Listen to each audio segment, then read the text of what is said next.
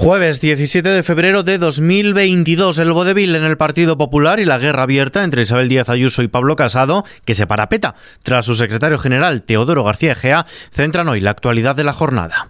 XFM Noticias con Ismael Arranz.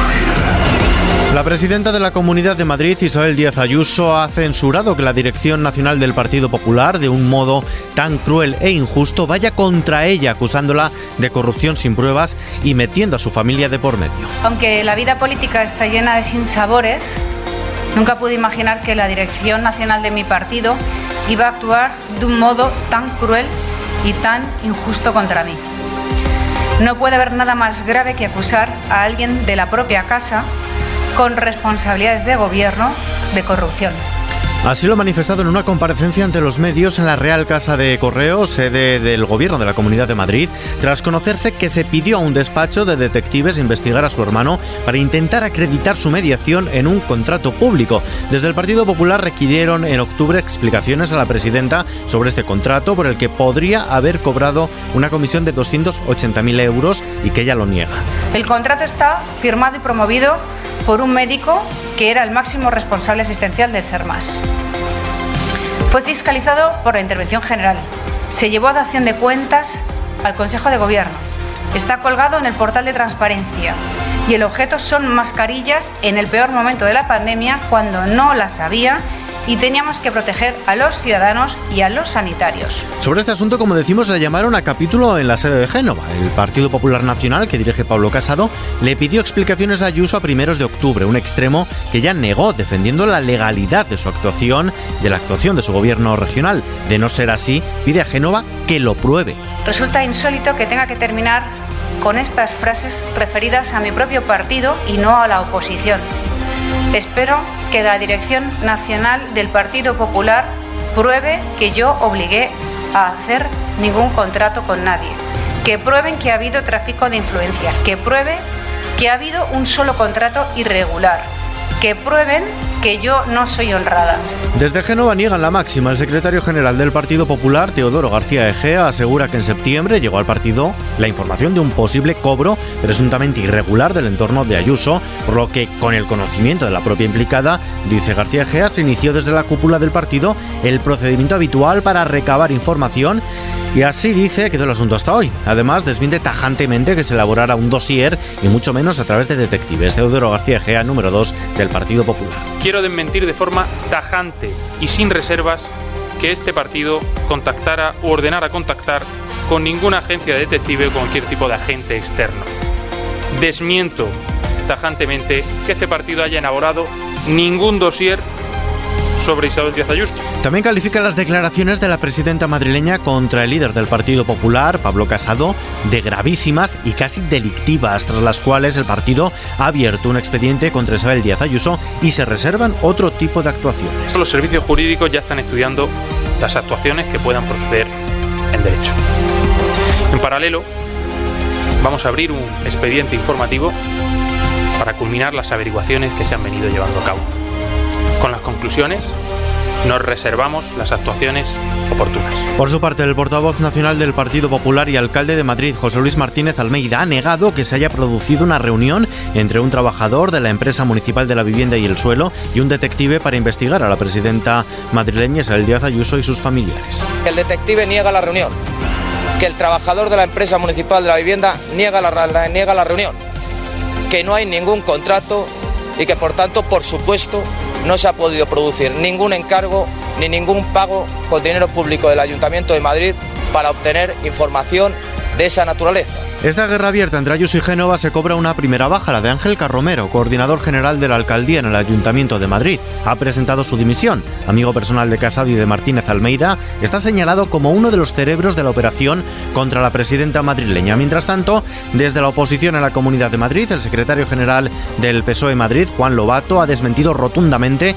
que desde el Palacio de la Moncloa se filtrasen documentos al líder del Partido Popular, Pablo Casado, sobre las presuntas irregularidades en un contrato de millón y medio de euros relacionado con el hermano de Isabel Díaz Ayuso y por el cual Más Madrid, PSOE y Unidas Podemos han registrado ya una comisión de investigación en la Asamblea de Madrid. Los socialistas dan un paso más, llevarán el asunto ante la Fiscalía. Juan Lobato, líder de los socialistas madrileños. No podemos consentir otra vez en Madrid tener este problema. Ya está bien ya está bien eh, de luchas internas, eh, de enfrentamientos, de chantajes en la Comunidad de Madrid. No lo vamos a consentir. Y exigimos al gobierno del Partido Popular, que viene insistiendo desde Aznar, Mariano Rajoy, ahora Pablo Casado, Isabel Díaz Ayuso, en esas guerras internas, esos chantajes, esas amenazas cruzadas. Aquí no hay víctimas. Aquí lo que hay es un enfrentamiento permanente que no se merecen especialmente los madrileños. También desde Más Madrid, su portavoz, Mónica García, anuncia que llevarán el asunto a la Fiscalía. El enorme impacto de esta guerra abierta entre Ayuso y la dirección del partido a cuenta del supuesto espionaje ha contaminado las negociaciones del partido en Castilla y León para la investidura de Alfonso Fernández Mañueco. De momento, Vox ya pide la presidencia de las Cortes de Castilla y León en el marco de su posible apoyo al candidato popular, mientras insisten en que ellos quieren estar dentro del gobierno autonómico, al igual que lo estuvo Ciudadanos en la anterior legislatura. Desde Valladolid, Mañueco ha dejado claro que él descarta por completo repetir las elecciones celebradas el domingo pasado. Alfonso Fernández Mañueco, presidente en funciones de la Junta de Castilla y León. Descarto cualquier posibilidad de repetición electoral. Castilla y León en unas semanas, lo más pronto posible, tendrá un gobierno fuerte y estable liderado por el Partido Popular y también que ese gobierno será fruto del acuerdo parlamentario. Pero esta jornada también nos deja otros asuntos. El Gobierno plantea mantener las prestaciones en los nuevos ERTE de fuerza mayor. El Ejecutivo ha planteado que a partir del 28 de febrero se activen los nuevos mecanismos de expedientes de regulación temporal de empleo recogidos en la reforma laboral, manteniendo el mismo nivel de prestaciones en los de fuerza mayor y con uno específico para las agencias de viajes. Sobre la crisis en Ucrania, el jefe de la diplomacia comunitaria, Josep Borrell, ha acusado a Moscú de estar detrás de la reanudación de los combates y los bombardeos intensos en el este de Ucrania por parte de los separatistas prorrusos. Ha avisado de que si la agresión continúa, iniciará el proceso para imponer sanciones al Kremlin. El presidente del gobierno, Pedro Sánchez, destaca la absoluta unanimidad entre los socios de la Unión Europea en la respuesta que hay que dar a la situación que está viviendo Ucrania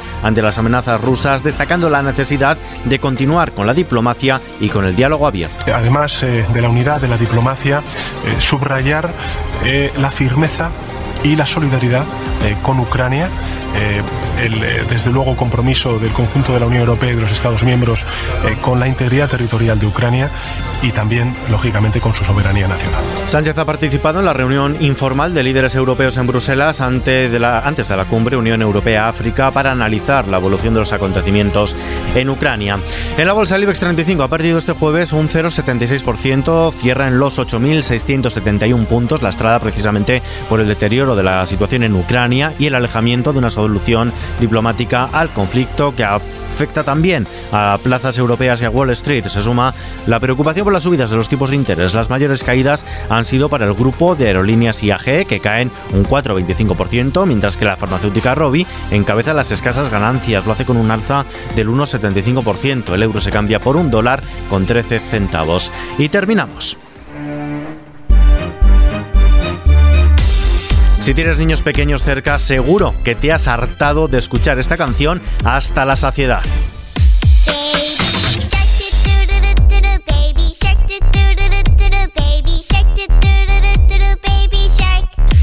10.000 millones de reproducciones la balan. Ahora la compañía audiovisual Viacom CBS ha decidido comenzar a producir una película basada en el Baby Shark. La productora, de momento, no ha dado muchos detalles del largometraje, que se presume será de animación. Solo han adelantado que llegará a las pantallas en 2023. Con esta pegadiza canción, y perdón si no se la pueden sacar de la cabeza a partir de ahora, lo dejamos por hoy. Información actualizada cada hora en XFM, ampliada en los podcasts de XFM Noticias. Hasta mañana.